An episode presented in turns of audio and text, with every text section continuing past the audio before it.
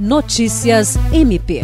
O Ministério Público do Estado do Acre, por meio do Grupo de Atuação Especial de Combate ao Crime Organizado GAECO, em conjunto com a Polícia Militar do Estado do Acre e apoio da Polícia do Estado do Amazonas, cumpriu a execução de 51 mandados judiciais, sendo desses 36 de prisão preventiva e 15 de busca e apreensão.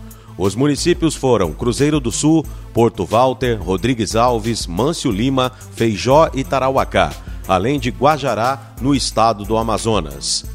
Todos os mandados foram cumpridos e foram apreendidos cerca de 800 reais em dinheiro em espécie, bem como considerável quantidade de entorpecentes prontos para serem comercializados, além de celulares e uma balança de precisão. O promotor de justiça Júlio César de Medeiros, membro do GAECO que conduziu as investigações, disse que a operação foi extremamente exitosa e importante, pois foram apreendidas grande quantidade de entorpecentes e dinheiro.